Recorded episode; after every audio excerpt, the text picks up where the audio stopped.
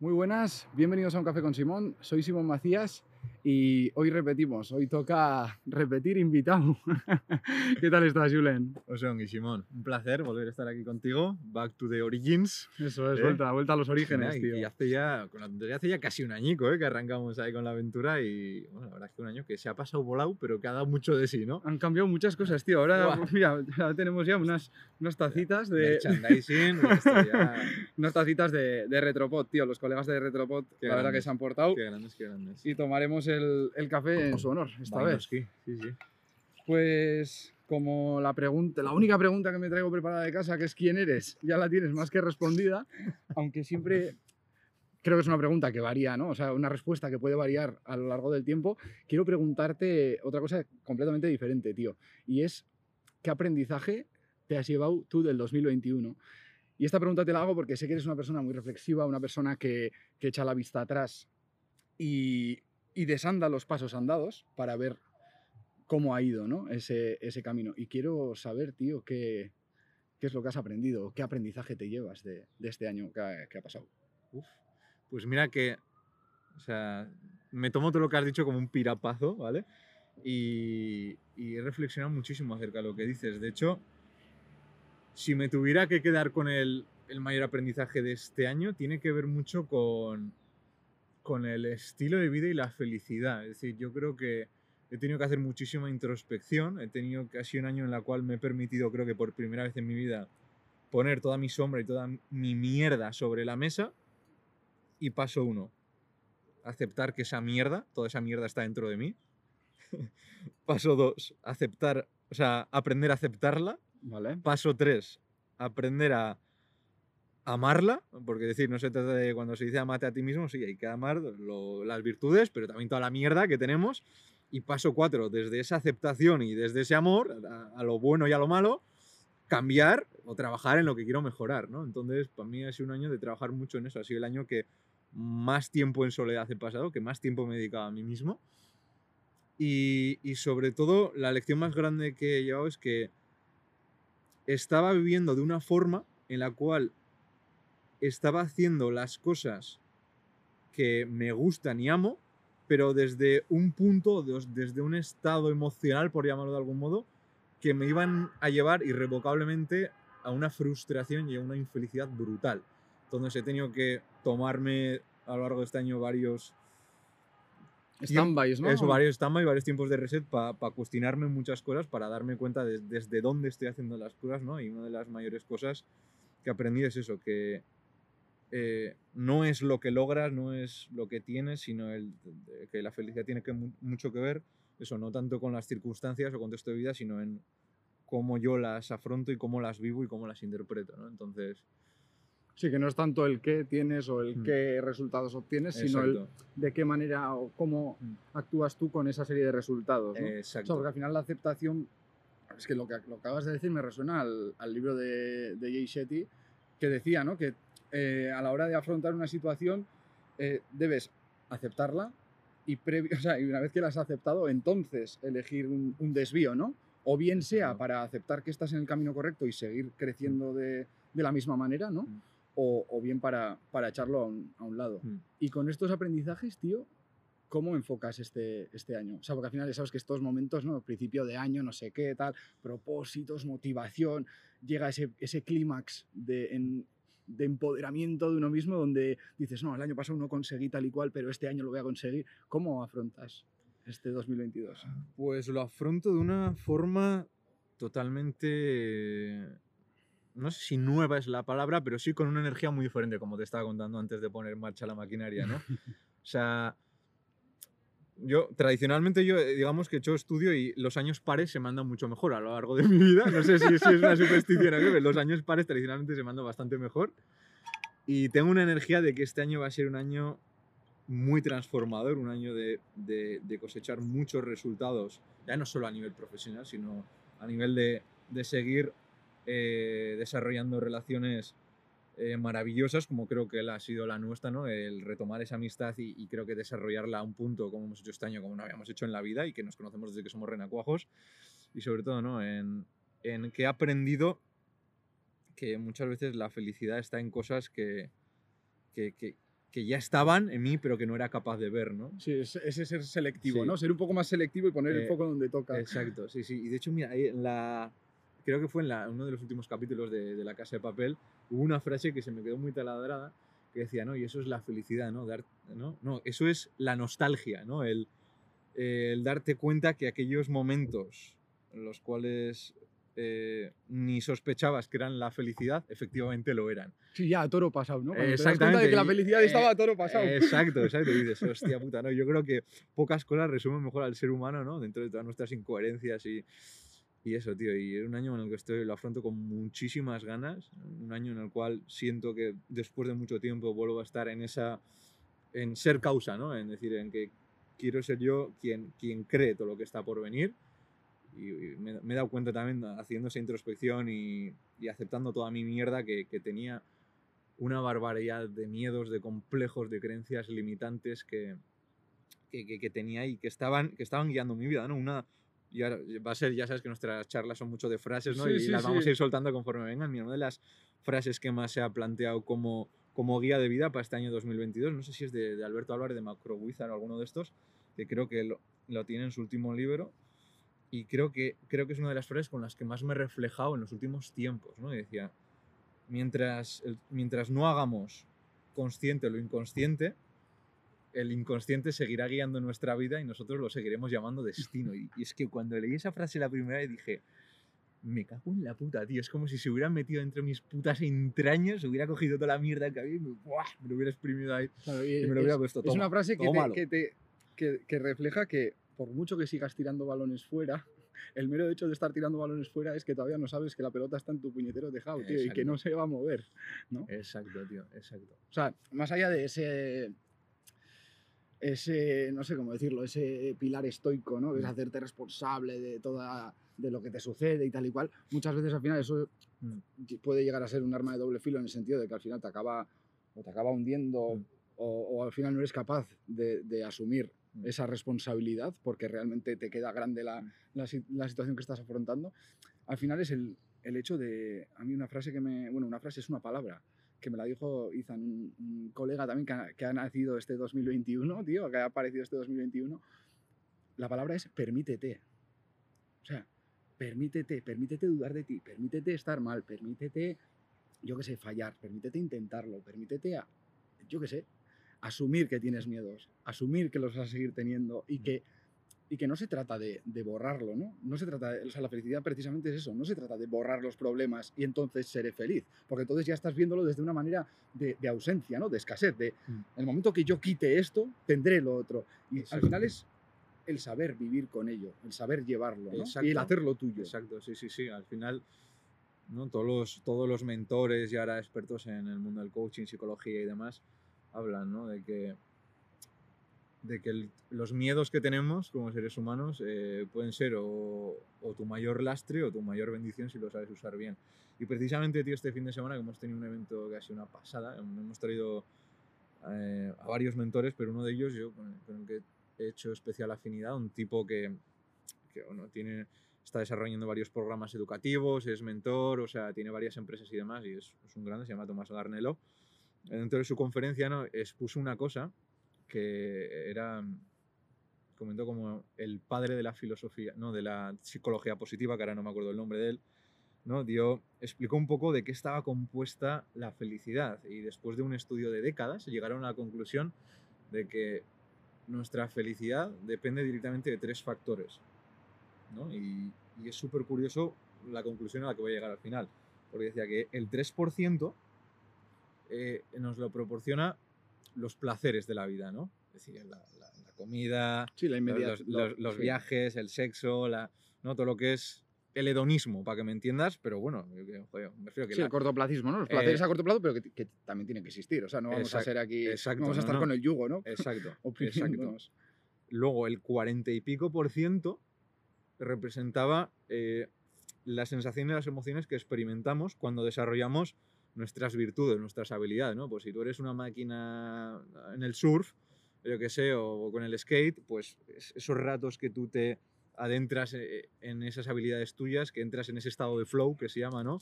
En el cual es el- desaparece el tiempo y, te sientes, o sea, como, sí, como si la percepción del tiempo desapareciera y, y sientes que encima dominas, recibes gratificación instantánea también, ¿no? Eso es el 40%. Y luego, como el 50 y pico por ciento de la felicidad está directamente relacionada con el propósito de vida que tenemos, con el sentido, es decir, que, de entender que la vida no tiene ningún sentido más allá del que- cual tú decides darle.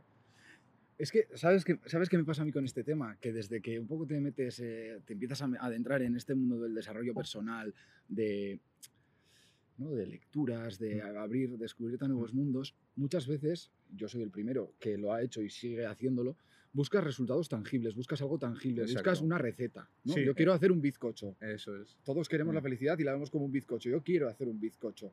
Dime qué ingredientes necesito y cuánto es. tiempo lo meto al horno. Pero lo que subyace detrás de el del bizcocho este que te estoy hablando Mm. es el por qué quiero yo ese bizcocho. Claro. Y es en lo que no nos ponemos, eh, no ponemos el foco. ¿no?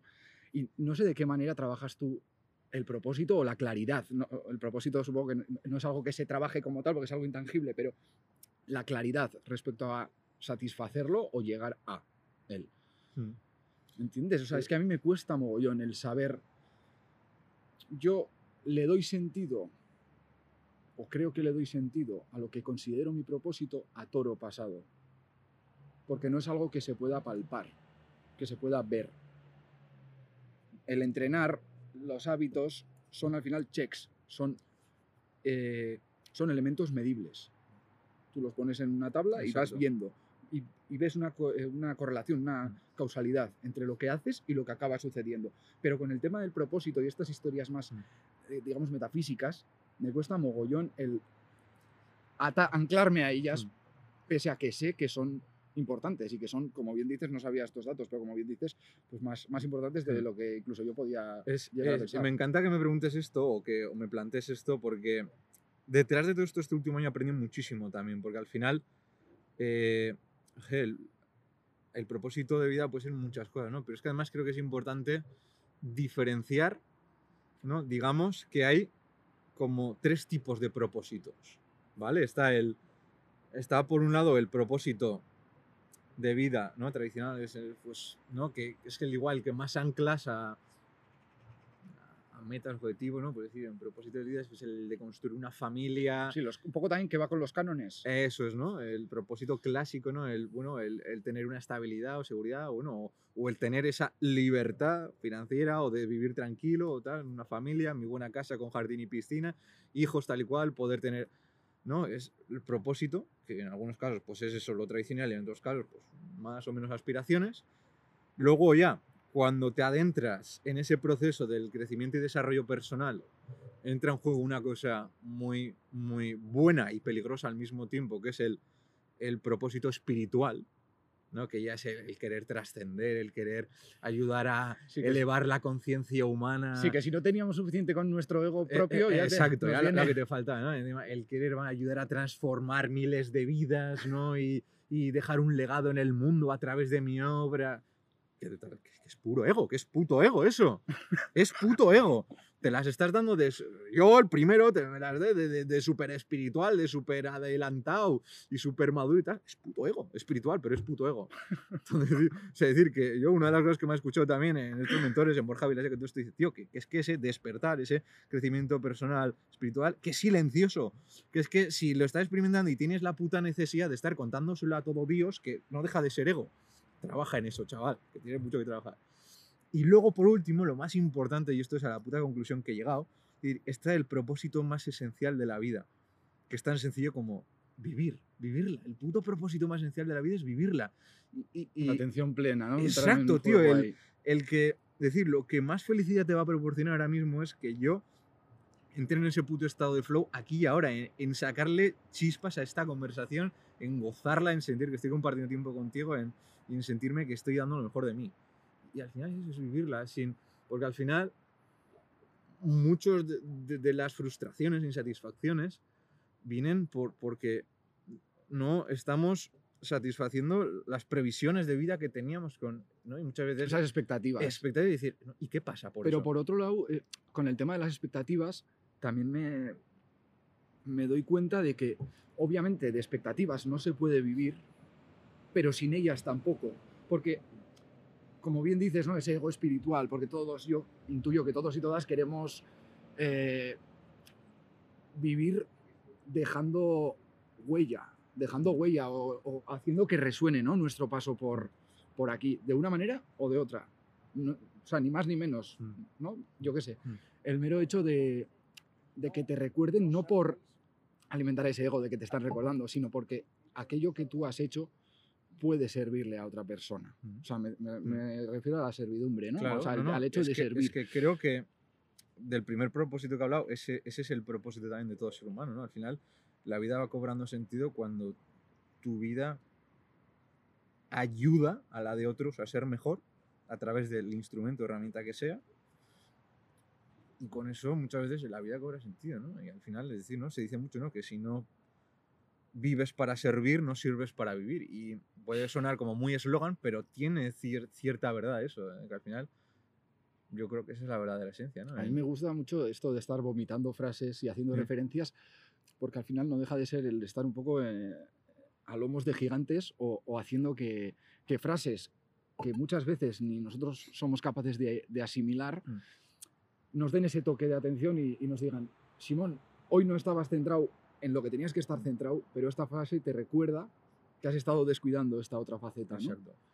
¿Qué facetas son las que estás cuidando tú ahora, tío? Ahora mismo, pues...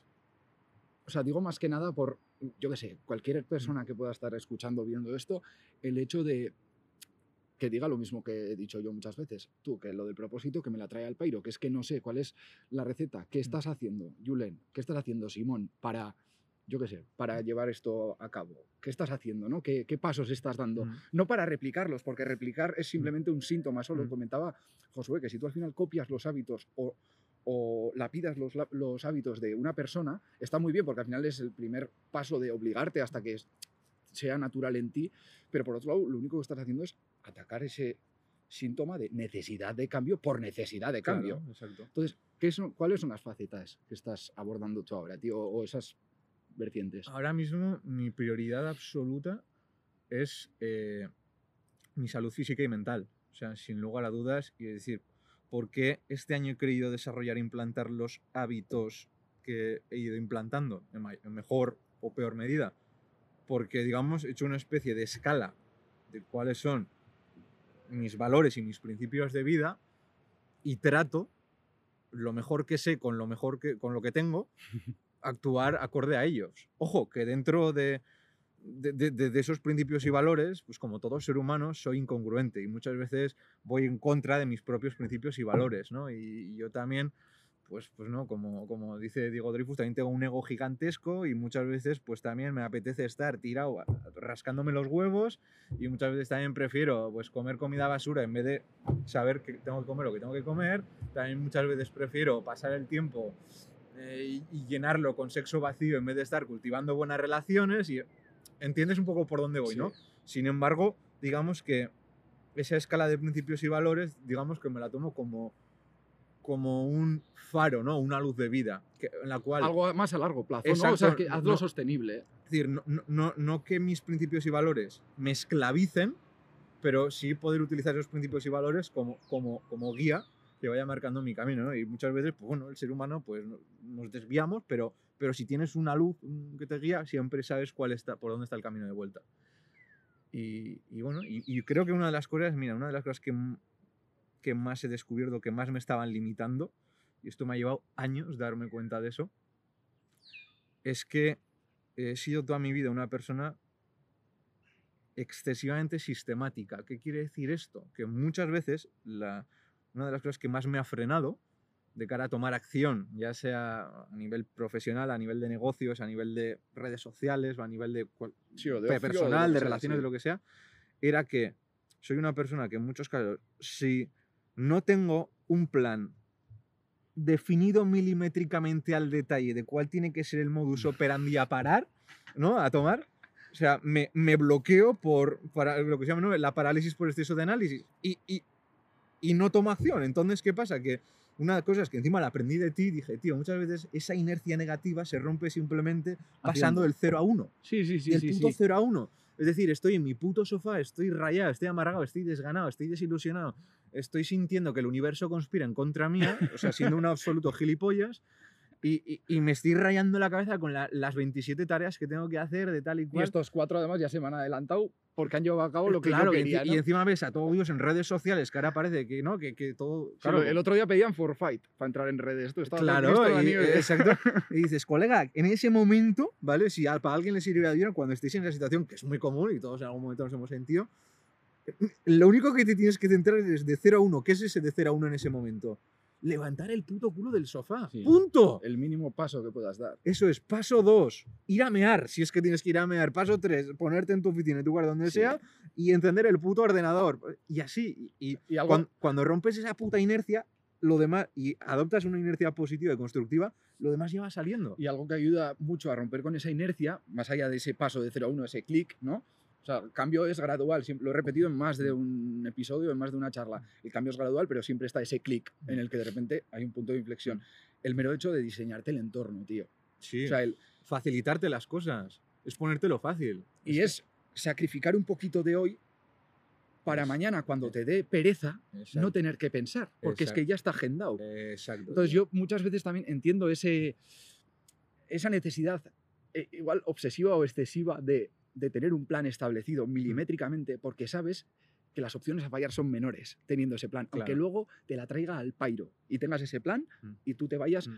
metas eh, volantazo y te vayas por otro lado. Pero el mero hecho de tener ese plan Mm. quiere decir que tú te has tomado un tiempo para definir un plan en base a Mm. ese faro del que hablabas, ¿no? A largo plazo, aunque luego a Mm. corto plazo te desvíes. Mm. Entonces, el mero hecho de diseñarte un poco el entorno, el ponértelo fácil, el rodearte y consumir información que te sea útil y relevante. Claro. O sea, romper la inercia no quiere decir que ahora tengas que irte a Bali un mes a un santuario espiritual. No, tío, Mm. porque tienes gente que ha hecho eso y que te está contando su experiencia. Y que te está diciendo que no es necesario hacer eso para lograr lo que quieres en tu vida. Esa es la movida. Sí, o sea, sí, que sí. ahora, ahora mismo tenemos esa, esa opción. O sea, tienes que probar y experimentar Mm. para saber de qué, va el, de qué va el tema, pero Mm. en, muchas ocasi- en, muchas ocasiones esa parte ruda de skin in the game, ¿no? De ponerte, de Mm. jugarte el pellejo, no tienes por qué hacerla porque hay gente que lo ha hecho por ti y te está Claro. contando su puñetera experiencia. Claro. Y entonces aprendes ya no de la experiencia que, la vas, que vas a vivir tú, sino de la experiencia que ha vivido el otro.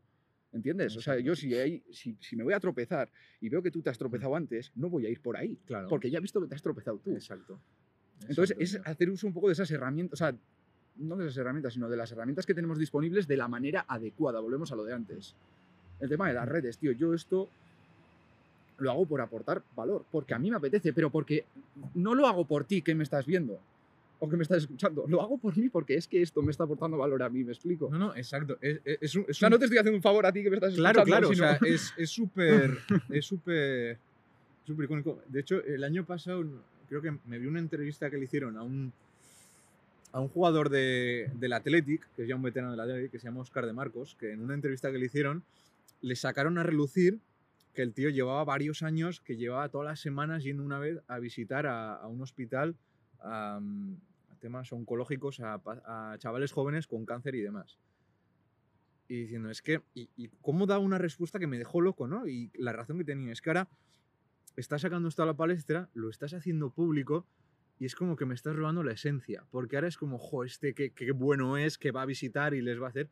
Y lo que la gente no entiende es que realmente es un acto que puede llegar a ser hasta egoísta, porque la- lo que la gente no entiende es que lo que esos niños me nutren a mí es infinitamente más grande el que tú lo que, yo, sepas que lo que yo les estoy aportando a ellos. o, o- o que el mero hecho de que tú te enteres por la, por la prensa de Claro. que yo estoy yendo periódicamente a este No, es- hospital. es- o sea, porque, o sea, es decir, es, no es lo que haces, sino el desde dónde lo haces, ¿no? Como ahora toda la moda, ¿no? Que llevan ya años las influencers, ¿no? Yendo a hacer como voluntariados y esto que se van a África y la fotito, jiji, jaja, ¿eh? con los niños ahí, que encima son más majos que el gomón, y luego a vuelta, ¿no? Decimos, y luego vuelta a mi chalecito Sí, de la moraleja. Cuando no necesitas irte a África, tío, o sea, Exacto, mi- para mira un poquito por- más a tu eh, alrededor, mira un poquito más a tu alrededor, ¿no? Y eso un poco pasa también con, con, con la salud mental. Hace eh, no poco escuchaba un, un podcast de, de Borja Vilaseca que decía, ¿por qué hoy en día existen tantos coaches? Que yo es una profesión a la que defiendo y que cada vez va a haber más, Porque cada vez hay más, hay más demanda también. porque cada vez hay más demanda y decía, ¿por qué hay tantos?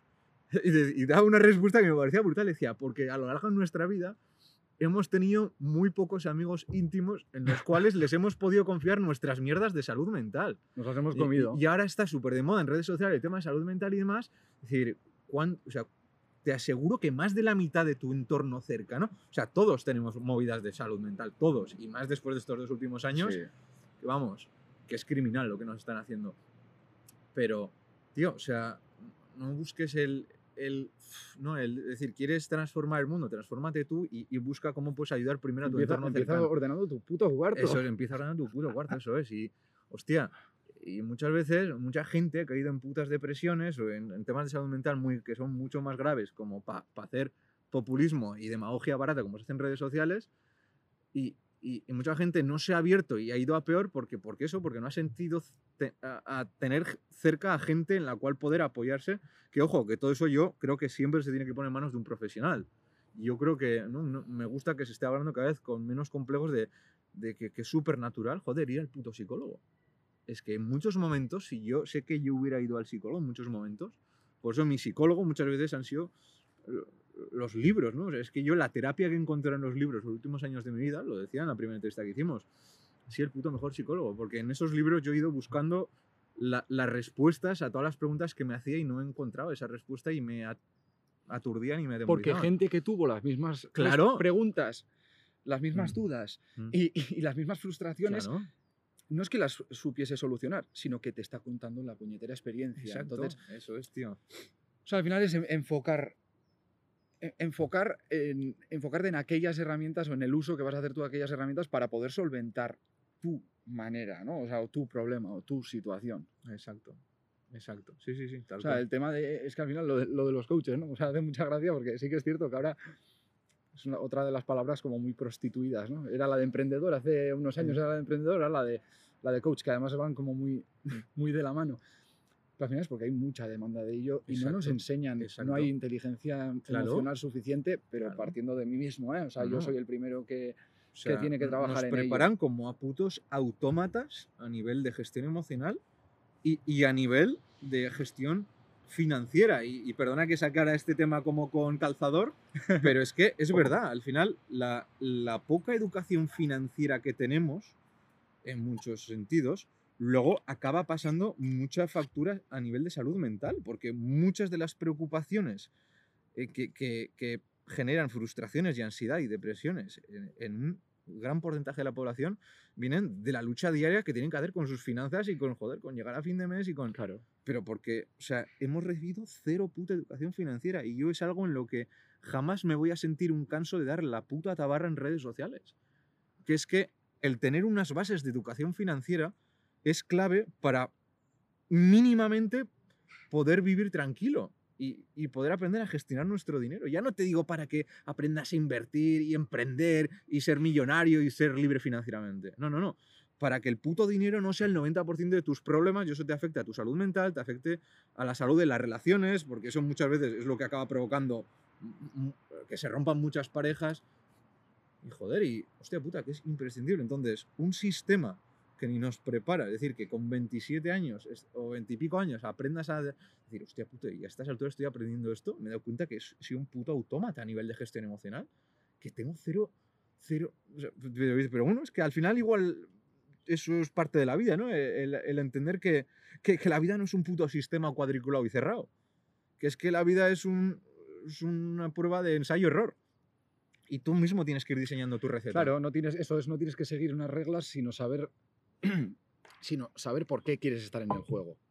Y no nos enseñan a saber por qué queremos estar en el juego o ni siquiera si queremos estar, ¿no? Mm. O, o en caso de querer estar en el juego, que nosotros mismos podemos poner las reglas también, que esa es otra de las, Exacto. de las opciones. Mm. Volviendo un poco a lo del principio de coger riendas, ¿no? Tomar cartas en el asunto, Mm. coger nosotros las riendas un poco de, habiéndonos dado cuenta de que nos ha sucedido esto, de qué manera lo afrontamos, cuatro nociones básicas, cuatro, digo, cuatro, tres historias básicas para meternos en, en materia, Pues ¿Qué mira, podría, por dónde puedo empezar yo? Que no tengo ni idea.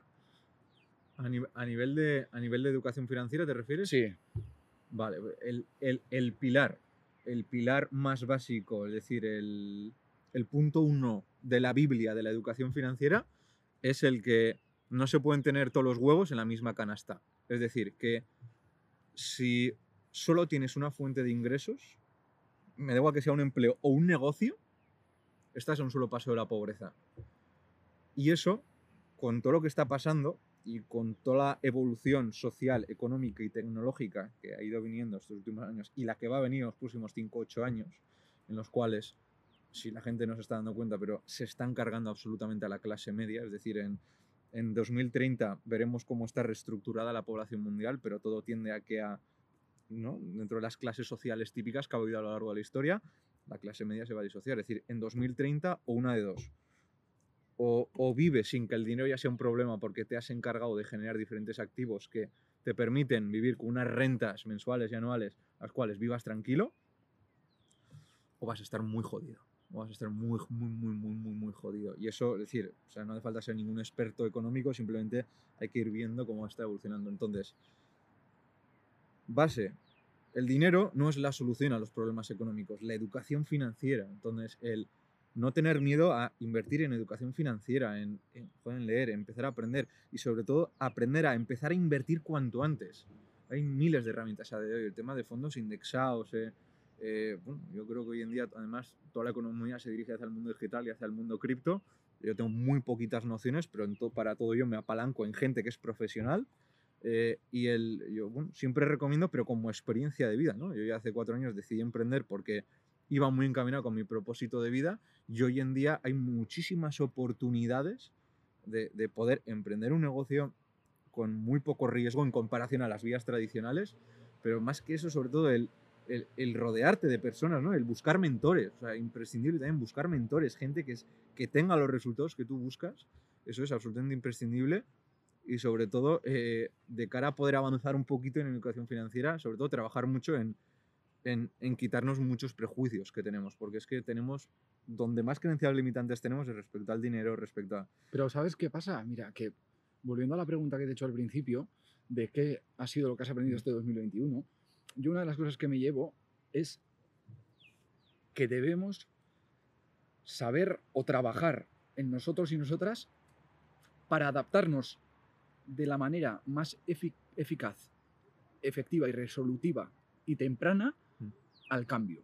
Exacto. Porque al final, en todos los ejemplos que estás poniendo, en este caso de educación Mm. eh, financiera o nociones básicas, ¿no? que estás tangibilizándolo mucho, el mero hecho de pasar a la acción, ese 0 a 1, Eh, no, y es que el, eso es ese lo- es- buscar información, o sea, dejo de seguir a esta persona porque empiezo a seguir a esta otra. Exacto.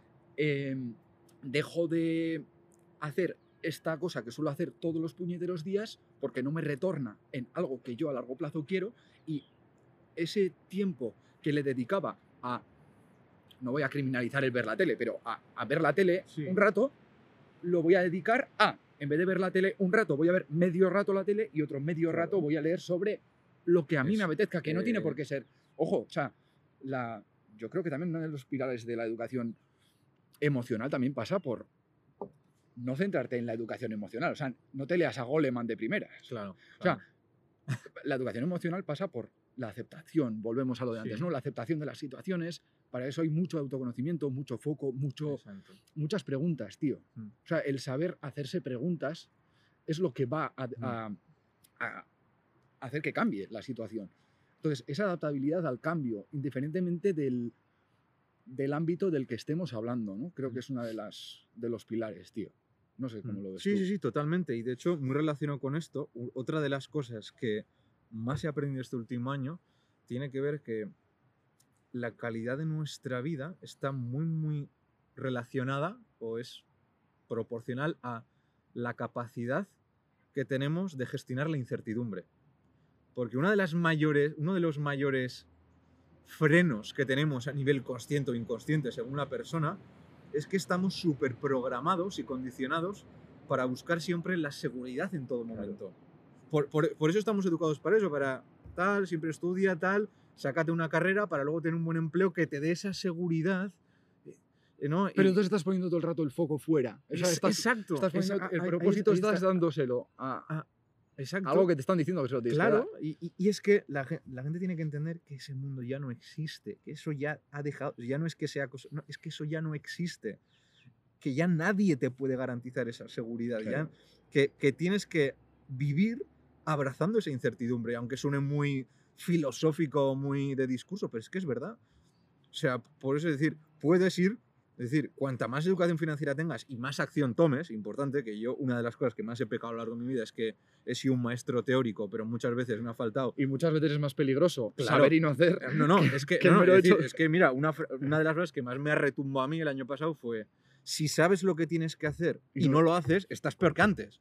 A mí esa, esa frase fue al corazón. Dije, qué hijo de puta. El que la escribió. No, no, es verdad, es que es tal cual. Entonces, eh, o sea, no, en base a lo que has dicho, permítete, ¿no? O sea, aunque, es decir, vale, vale más estar dispuesto que estar preparado. O sea, em- Brutal, empieza, a invertir, brutal. empieza a invertir en ti, Vale más estar dispuesto que estar preparado. por supuesto, siempre, en todo lo que hagas en la vida. Y, y permítete tomar acción desde el minuto uno y equivocarte. Actitud versus actitud. Claro, siempre, Sí. tío, siempre. Y eso es una de las cosas que más me ha costado asimilar a mí. Entonces, es entender eso, que, que hay que abrazar la incertidumbre porque vivimos en un mundo totalmente cambiante, que, que es que la verdadera, lo hablábamos también creo en la primera entrevista, la verdadera inteligencia en el siglo XXI es la capacidad al cambio, la capacidad de adaptarte a los nuevos cambios. Le hice un tributo a mi, a mi padre, a mi aita, en, en el primer episodio y es que al hilo de esto, una frase que, que resuena mucho en mí y que la he escuchado miles de veces en casa ha sido eso, ¿no? Por parte de mi, de mi padre, que decía, en esta vida prosperan quienes saben manejar la presión y soportar la incertidumbre. Totalmente, tío, totalmente. Es que es así, porque yo muchas de las mayores frustraciones, ansiedades y malos momentos que he tenido ha sido derivado de eso, a la poca capacidad de gestión emocional que he tenido para gestionar esa inseguridad, esa incertidumbre, el hostia, habré tomado las decisiones correctas, el hostia, he dejado todo ese plana de vida que tenía, ¿no? esa Sí. formación universitaria tradicional para en meterme en un embolado, un proyecto, en ser emprendedor, en querer comerme el mundo y, y muchas veces no, sin, sin un arnés que me haya protegido. Bueno, arnés, Sí. entendiendo que, como siempre decimos, a día de hoy, como dice Pedro Vial, la supervivencia, por fortuna, en nuestro contexto, alrededor está garantizada. Pero, hostia. Entonces, eh, sí, tío, el- la- o sea, si quieres reducir la incertidumbre, pues yo creo que Tomar acción. tomar acción y, y cuantas más fuentes de ingresos independientes construyas, mejor, menos porque sea lo que sea que tengas, se puede caer. O sea, se han caído imperios que te dice a ti que estás protegido por un contrato de un empleo. ¿Qué pasa? O sea, no, que no, tío. Entonces, bueno, pero Oye, me, me parece súper interesante los temas que, que has estado soltando.